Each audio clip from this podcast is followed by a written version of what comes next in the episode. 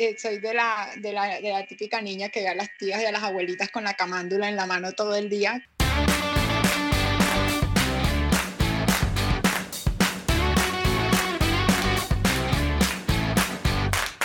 yo soy la mujer más tímida y a la misma vez tan espontánea en el mundo. Yo soy estudiante, activa todavía. Nos llamamos Trinomio Perfecto desde que salimos juntas, desde que somos amigas.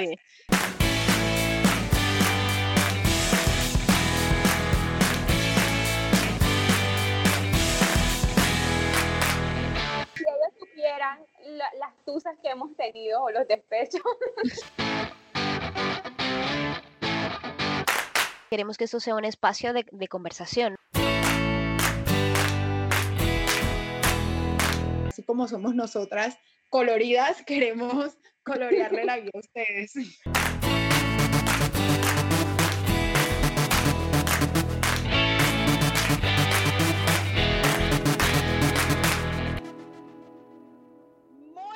Días, buenas noches, buenas tardes a todos, todos los que nos escuchan a esta hora en Trinomio Perfecto. Si usted se conecta de madrugada al mediodía, también es bienvenido. Nosotros aquí hacemos malabares para poder grabar. No se imaginan las horas tan especiales que hemos escogido, pero lo, lo hacemos con mucho amor y estamos aquí para ustedes muy contentas porque hoy repetimos con nuestro invitado del podcast anterior, quedaron temas pendientes, quedaron ahí como algunas inquietudes en el tintero. Entonces vamos a terminar de abordar todos esos temas sobre desprendimiento o desapego. Y bueno, Eduardo ha sido muy generoso porque no solamente aceptó la invitación, sino que además aceptó continuar y darle cierre a este ciclo del tema. Entonces, bueno, le doy la bienvenida a Eduardo, que está ya con nosotras, y también a las chicas, porque me parece que es una jornada muy especial. Ha tenido buena acogida el podcast anterior y sé que este también lo va a tener, va a complementar lo que nuestros oyentes han venido recibiendo, escuchando y bueno, todo eso también lo, recibimos nosotras con amor. ¿Cómo están? Buongiorno a tutti, ¿cómo están? hola, hola.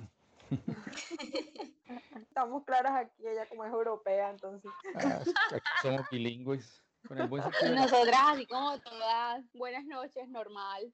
criollas. Es que somos bilingües, pero en el buen sentido de la palabra, ¿no? Así es. Bienvenido, Eduardo, nuevamente. Gracias. Trinomio perfecto. Yo, yo estaba pensando en ese nombre, me parece que es perfecto ese nombre. ¿Sí? Eh, gracias, sí. Gracias por la invitación. Esto es inspiración del Espíritu Santo, definitivamente. Y bueno, gracias a Dios que nos permite estar aquí de nuevo y poder compartir algo de lo que Dios nos ha prestado. Así es, Eduardo. Bueno, no quiero hacer muchos preámbulos porque la vez pasada teníamos tantas ganas de seguir hablando que seguro hoy nos va a pasar lo mismo. Hoy decidimos reunirnos nuevamente para seguir este tema sobre el desprendimiento bajo dos aspectos. Y uno es, Eduardo, que a veces, bueno, hay un desprendimiento y que se debe dar, que es obligatorio, además de la muerte, como lo hablábamos hace unos días, y es cuando tú te das cuenta que una relación no es sana para ti y necesitas hacer un corte, ¿sí? Y desprender y soltar, que es muy difícil. Y otro, cuando pues circunstancias de la vida ya te llevan a tener ciertos desprendimientos, como cuando los hijos se van de su casa o como cuando tú cumples un ciclo laboral que ya pues tuvo su fin y tienes que salir del lugar. O sea que como que la vida te va dando esos espacios en los que tú tienes ya que ir también desapegándote o cortando hasta cierto punto de personas o de situaciones. Entonces, la idea hoy es que podamos abordar estos dos aspectos en la medida de lo posible y como tú también nos, los nos puedes ayudar y, y nosotras pues también estaremos ahí compartiéndote dudas que tenemos nosotras y que algunos oyentes seguramente también ya nos han venido compartiendo para hablarlo desde estos dos aspectos. Bueno, muy bien, pues es que yo, yo creo que estos temas son tan extensos que tenemos que ser muy hábiles al, al tratar de condensarlos, ¿no? Y al respecto del primer tema, que tiene que ver sobre todo con esos apegos que se conocen más como dependencias emocionales, ¿no? Creo que hay algo importantísimo acá y es que la mayoría de las personas que viven esta circunstancia son conscientes de ello. Es decir, han hecho un uso de razón y se han dado cuenta que tal vez esa relación no es lo mejor, pero se dan cuenta también en ese uso de conciencia que, que no son capaces de salir de ahí que incluso se califican a sí mismas como incapaces, ¿no? Entonces aquí entran un tema importante y es que cuando se habla de dependencia o apego emocional, que por cierto es algo muy frecuente, yo podría decirles que en un alto porcentaje de mis pacientes tienen situaciones relacionadas con esto. Y cuando se habla de dependencia emocional, hay que tener en cuenta eh, dos elementos fundamentales que limitan nuestro, nuestra el sano desarrollo de nuestra existencia que tienen que ver con la independencia y con la seguridad. A veces nosotros pensamos que tener una relación de pareja nos va a dar más seguridad, pero a veces cuando la relación no es sana, nos vamos volviendo más inseguros, a veces pensamos que estamos haciendo uso de nuestra libertad al tomar la decisión por esa pareja en las condiciones que sea. Y nos vamos dando cuenta que no es así, que ocurre el efecto contrario, ¿no? Entonces, esto hace que se cree un vínculo tan fuerte, tan dependiente, haciendo que la una sin la otra se sientan incompletos, inseguros, frágiles interiormente, débiles, y entonces ahí es donde yo le diría a cada una de las personas que nos escuchen que hay que analizar algunos síntomas que me parece que, que nos van a ayudar un poco para saber en qué punto nos encontramos, ¿no? Y cuáles son, en, en psicología se habla mucho de síntomas. Cuando yo a un paciente y empiezo a hacerle preguntas, yo voy notando algunos síntomas y esos síntomas me determinan en qué estado se encuentra el paciente, ¿no? Entonces si hablamos de ese apego emocional,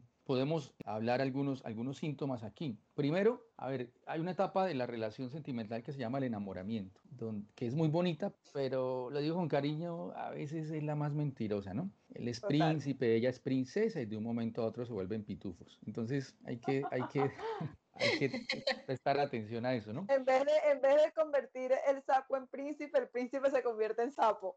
Más o menos, sí.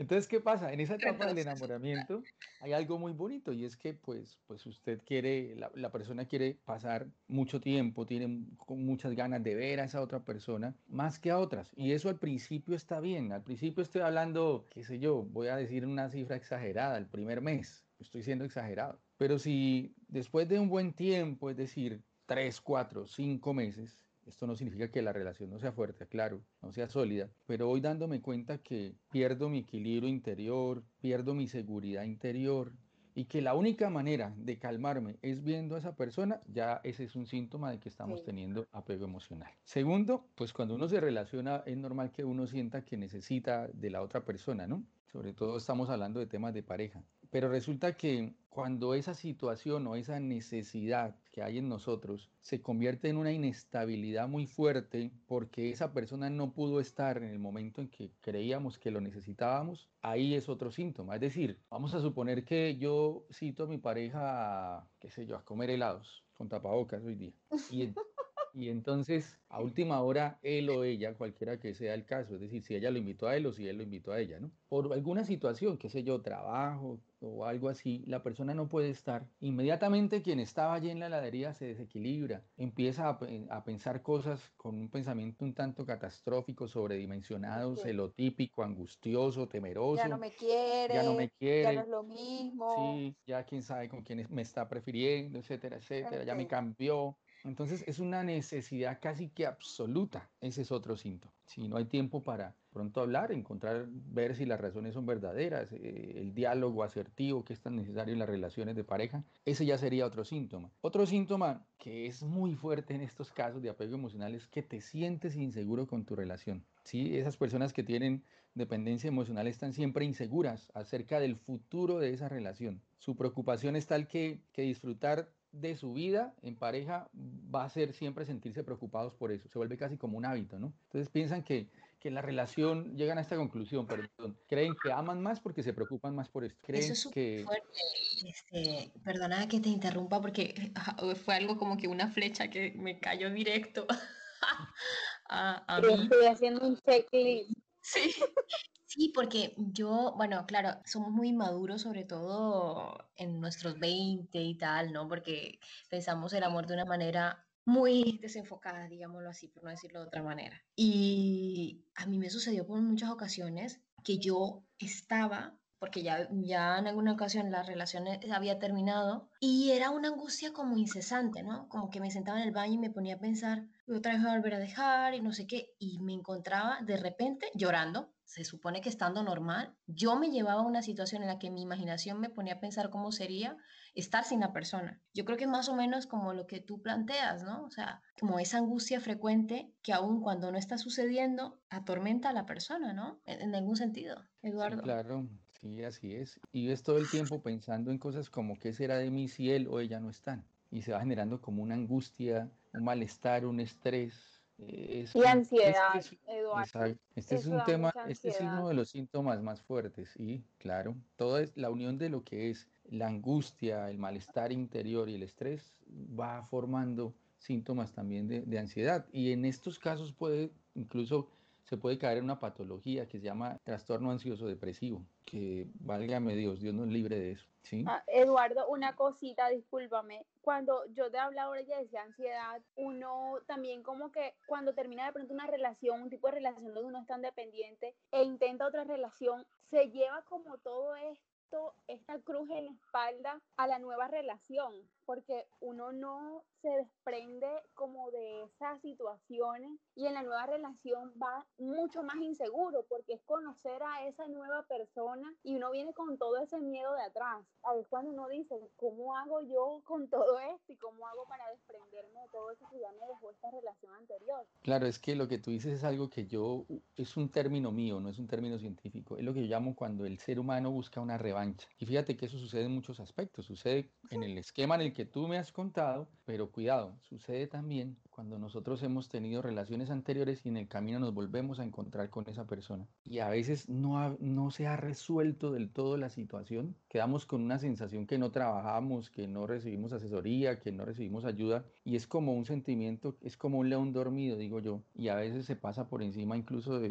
situaciones que atentan contra la moral, ¿no? Entonces, como fuimos novios, entonces, ¿cómo, ¿cómo, es que dicen esa frase que se me olvida ahora? Donde hubo fuego, cenizas quedan y cosas como esas, que lo único que están tratando de buscar es de justificar un apego no resuelto. Y pueden haber pasado muchos años, y yo no estoy exagerando porque yo pues, diariamente encuentro historias así. Entonces, este síntoma es uno de los más fuertes, pero está reforzado por el siguiente síntoma que les quiero decir, y es lo que se llaman los sentimientos de inferioridad, donde la relación de dependencia que se ha ido generando hace que no te sientas merecedor de ello y que incluso de tus propios criterios, es como despersonalizarse dentro de la relación. Eso hace que te sientas más pequeño, más insignificante dentro de la relación, eh, afecta tu autoestima, afecta la seguridad de ti misma, afecta tu propio criterio. Entonces, aquí en este, en este tema, uno se encuentra gente que, que sabe que no debe estar ahí, pero está ahí. ¿Y por qué estás ahí? No, yo sé que no debo estar. ¿Y por qué estás? Es que yo siempre he dicho, una cosa es saberlo y otra cosa es asumirlo. Y uno para tener una relación sana no necesita despersonalizarse. El gran lío de este punto es que si tú tienes unas convicciones, si tú tienes una forma de pensar, tú no puedes permitir una relación con un apego de este tipo si va en contra totalmente de tu esencia, porque ahí lo que vas a hacer es agravar todavía más la situación. Este también es un síntoma fuerte porque afecta mucho el tema de la autoestima. Y el otro es que no sabes estar solo o sola. Miren, yo voy a decir una frase que creo que es, es, la solución a este tema y que tiene que ver con lo que tú planteabas antes. Creo que era Yanina la que planteaba el ejemplo y es que la mejor manera de saber estar acompañado es primero aprender a estar solos. Si tú sabes estar solo, tú sabes estar acompañado. Tú planteabas, pues claro, hay gente que sale de una relación y salta a otra. Pues pobre el que le toque. La siguiente, ¿por qué? Porque si tú no has resuelto un conflicto y entras en esa dinámica de la búsqueda de la revancha, pues a la otra persona le vas a exigir mucho más de lo que le exigías al anterior. Porque esa otra persona va a tener la tarea de, de equilibrarte, cosa que tú no has querido hacer por tu propia decisión,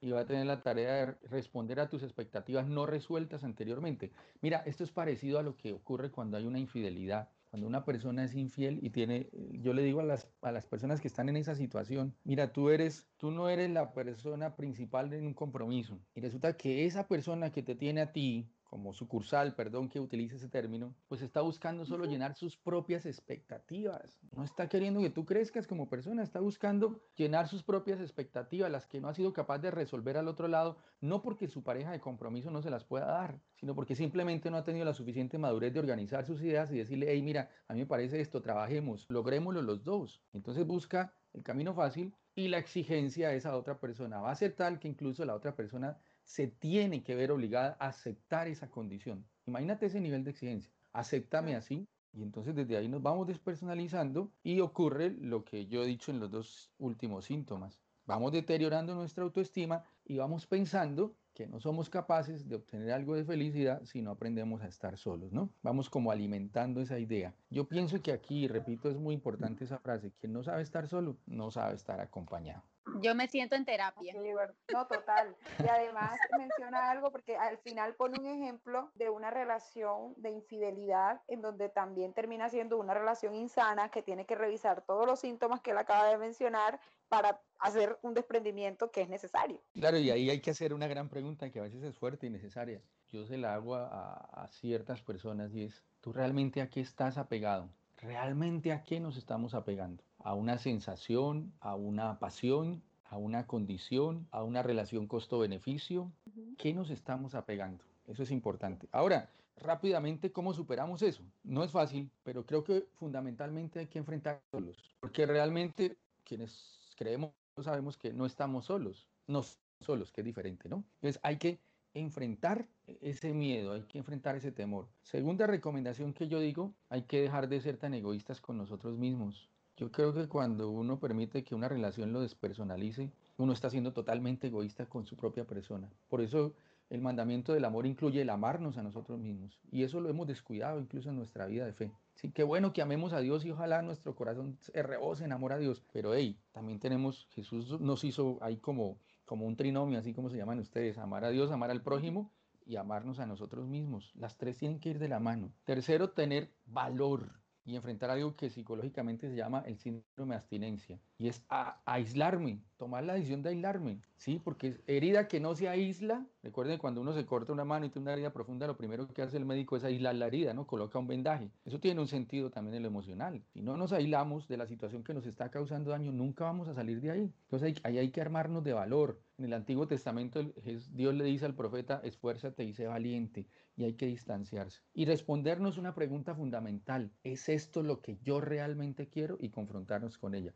Creo que esos cuatro pasos nos van a dar luces acerca de lo que debemos hacer. Me encanta, Eduardo, excelente. Y bueno, eh, sabíamos que el tema, sabíamos que esto iba a pasar y que no nos iba a volver a alcanzar el tiempo, pero ¿qué tal si podemos abordar de pronto en cinco minuticos un poquito la segunda parte que te había mencionado para hablar un poco de a veces, y creo que suele suceder mucho y el ejemplo máximo es cuando el hijo o la hija se tiene que ir de casa y ahí pasa algo y es que hay muchos hijos que donde se van tienen este problema de estar siempre pendientes y dependiendo de la mamá y de aquella mamá o aquel papá que más bien no, no deja también que el hijo se desarrolle y siempre tiene que estar encima de él para todo, ¿no? Sea que se case, sea que se vaya a estudiar una carrera, sea lo que sea, pero no deja que esa persona, digamos, que crezca por sí sola. Sí, mira, yo pienso que ese es uno de los problemas de hoy día. Y aquí, pues perdona, me perdonan ustedes, voy a salir mal librado con lo que voy a decir porque aquí son tres mujeres contra un hombre. Pero ese tema de la sobreprotección es más difícil de manejar para las mujeres por una razón lógica, incluso bonita la razón, pero hay que evolucionar, digo yo, ¿no? Y es que las mujeres llevan el amor hacia sus hijos desde sus entrañas. Entonces romper con ese cordón umbilical, para el hombre puede parecer más fácil desde su raciocinio, ¿no? Pero para la mujer viene siendo más difícil. Entonces, ese tema de los ciclos de la vida, nosotros tenemos que partir del hecho de que cuando nosotros nacemos somos totalmente dependientes, pero eso es solo una etapa de la vida. Si después de los cuatro, cinco, seis años ese entorno de red familiar de apoyo sigue enseñándonos y reforzando la idea de que debemos ser dependientes, pues podemos llegar a los 40, 45 y hasta 50 años como casos que uno conoce que todavía son tratados por su mamá como el niño, la niña, mi nené, mi nena, y resulta que, que simplemente crearon un concepto de sí mismos de total dependencia. Aquí hay, hay, una tarea en la que tenemos que trabajar mucho los padres de familia y es saber leer cada etapa de nuestro hijo. Yo creo que una formación a la que deberíamos someternos todos como creyentes, incluso la hay en algunas partes, es acerca de conocer las etapas de nuestra vida, las etapas del desarrollo humano y qué incidencia tiene cada una de ellas en nuestra vida y cómo nosotros como padres de familia tenemos que aprender cómo actuar en esos ámbitos. Porque el hijo siempre nace en ese entorno y se forma en ese entorno y ese primer entorno es el que lo determina. Incluso de ahí, si ese primer entorno no ha sido sano en el tema de los apegos, en el tema de la dependencia, pues cuando él salga a enfrentar la vida, pues va a generar relaciones dependientes, de amistad, de noviazgo, de pareja, donde va a querer reemplazar los modelos de la madre sobreprotectora, de la madre que le hace todo, y eso incluso puede causar problemas hasta en la, en la pareja, ¿no? Entonces, yo pienso que esto es un tema más de, de la conciencia que deben tomar los que desempeñan el rol de padres de familia y saber leer a sus hijos, saberlos entender. Y de alguna manera, obviamente estamos tal vez llegando muchas personas creyentes, saber que si nosotros confiamos en Dios, tenemos que en algún momento eh, entender lo que dice la misma Sagrada Escritura. Y es que los hijos son como flechas en las manos. Dice, son como flechas en las manos. Llegarán tan lejos como les permitas llegar. Y que uno se imagina esto y dice, bueno, ¿qué hace un arquero? Coge una flecha, la, la, tiene un tiempo, la retiene un tiempo, pero luego la suelta y bueno, si los padres de familia sabemos entender, y aquí es una invitación a todos los padres de familia, oremos para que Dios nos dé la sabiduría para entender en qué momento debemos soltar esa flecha, porque creería yo que surge esto del ciclo básico y que es más responsabilidad de los padres que de los mismos hijos. Cuidado con los mecanismos de sobreprotección, esto le está haciendo daño a la humanidad y hay que tener mucho cuidado. A la sociedad, exacto. Sí, Walter Rizzo que, que, todos en la escuela deberíamos ver una materia que se llame cómo aprender a perder, ¿no? Pero yo le agregaría una segunda materia, que sería cómo aprender a desprendernos. De verdad que es fundamental, porque todos, incluso con cualquier grado de espiritualidad, eh, inteligencia, lo que sea, puede caer fácilmente en esto. De hecho, todos en algún momento hemos estado con estos síntomas. Así es. Muchas gracias, Eduardo. No, con todo gusto. Eduardo, gracias nuevamente. De verdad que sí, quedamos muy contentas. Yo sé que los oyentes también están muy pegados de ti. Hay que invitarlos a que te sigan en redes sociales. Eduardo Chicas tiene una cantidad de espacios como este y que son muy buenos. YouTube Live, por ahí lo vi que también está incursionando en el tema de los podcasts. Tiene pues también sus actividades en la iglesia y, y predicador. Entonces, bueno, Cuéntales, Eduardo, cómo son tus redes sociales, cómo te pueden encontrar para que pues todos estos temas los sigan ellos profundizando ya contigo y con tu trabajo en redes. Sí. Bueno, eh, pues es muy fácil. En todas mis redes sociales me pueden encontrar como Eduardo Plata Edu, al final, como el inicio de mi nombre, Edu. ¿Por qué coloqué así? Porque si tú escribes en internet Eduardo Plata, te sale un cantante de rancheras y ese no soy yo, ¿vale? Entonces, en todas, en, YouTube, en Instagram, en Facebook, donde estoy yo ahora en este momento subiendo más materiales en YouTube y material de contenido muy relacionado con todos estos temas de la psicología y la fe que creo que, que pueden encajar y nos pueden ayudar mucho. Entonces ahí me pueden encontrar.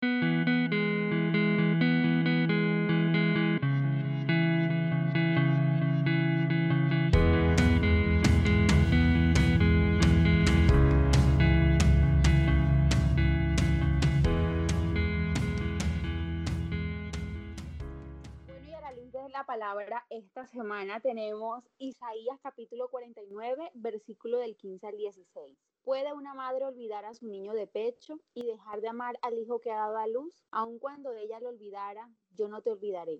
Grabada te llevo en las palmas de mis manos, tus muros siempre los tengo presentes. Qué bonito es cuando nosotros encontramos a Cristo y cuando nos abandonamos en Él. Aun cuando tu madre, tu padre, tus amigos, tu familia, tu jefe, tu trabajo, todo te abandone, todo se vaya, Él siempre va a estar ahí. Sí, Nina, así como, como lo estás diciendo, bueno, poder saber que Dios no se muda y eso es lo que nos debe quedar en la mente de todos en este tema tan crucial que, y que ha sido tan bueno, tan sano tenerlo en estos podcasts sobre el desapego y el desprendimiento.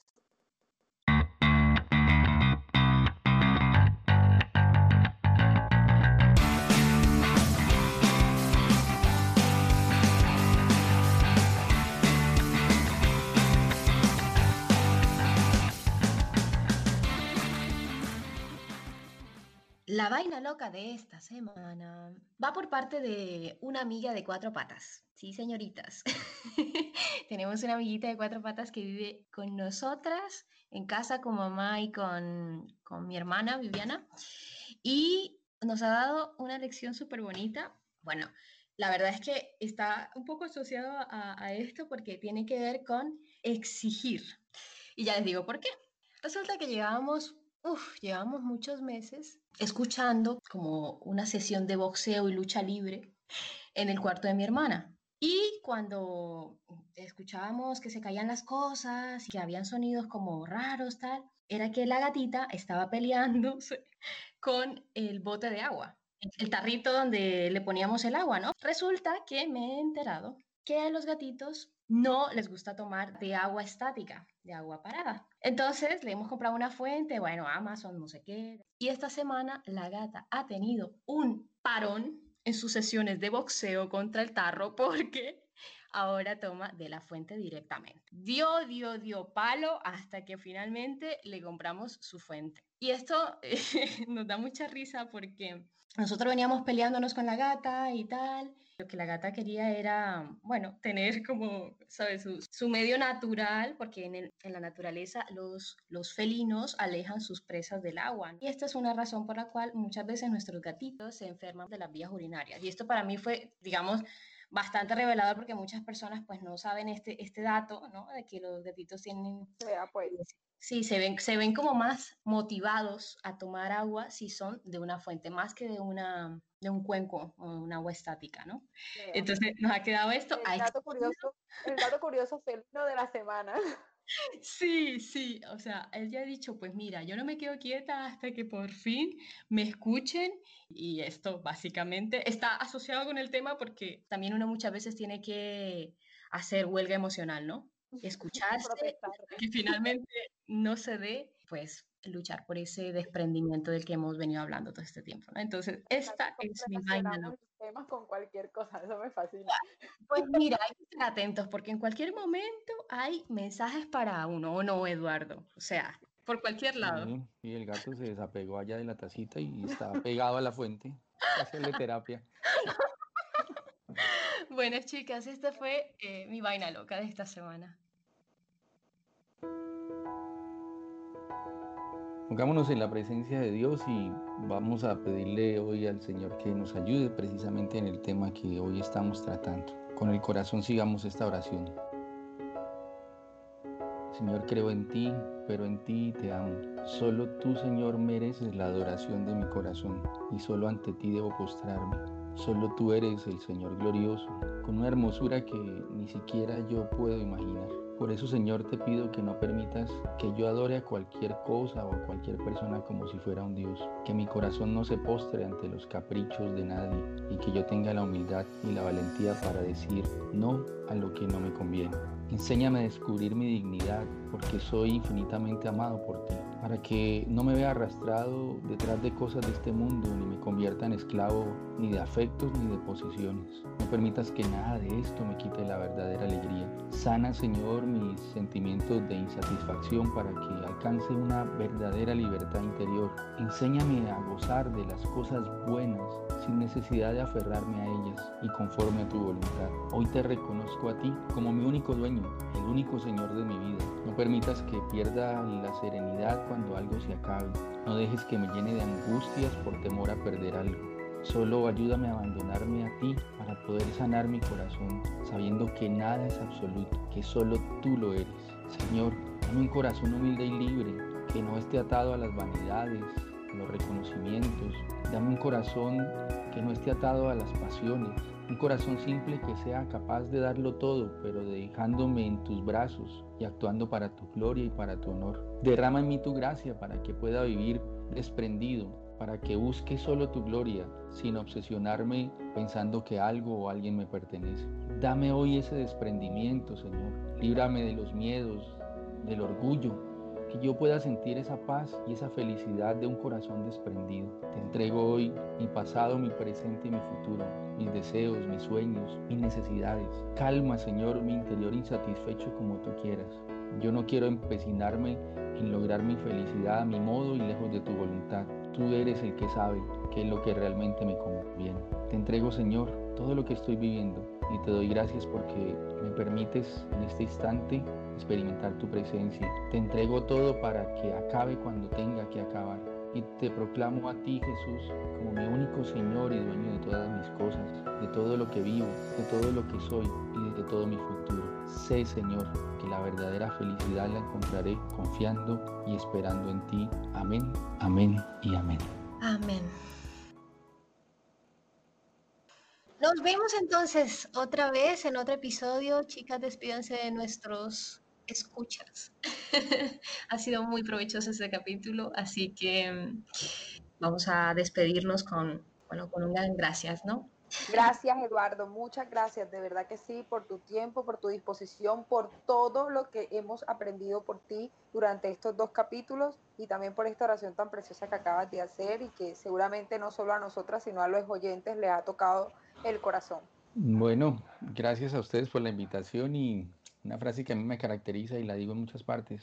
Recuerden que Dios siempre tiene el control. Amén. Bueno, chao, chao, niñas. Chao, chicos. Chao a todos los que nos escuchan. Chao. Chao, bendiciones. Hoy nos recordemos las redes sociales. Ajá, a ver, Binomio escuchamos. perfecto, Gracias, guion vamos bajo pegando. 3. Uh, se la aprendió. Vamos, mira, ahora sí Bueno, muy pendientes, muy pendientes, porque en el mes de marzo Janina nos va a estar compartiendo unos temitas ahí, bueno, especiales. Chao. Chao, chao.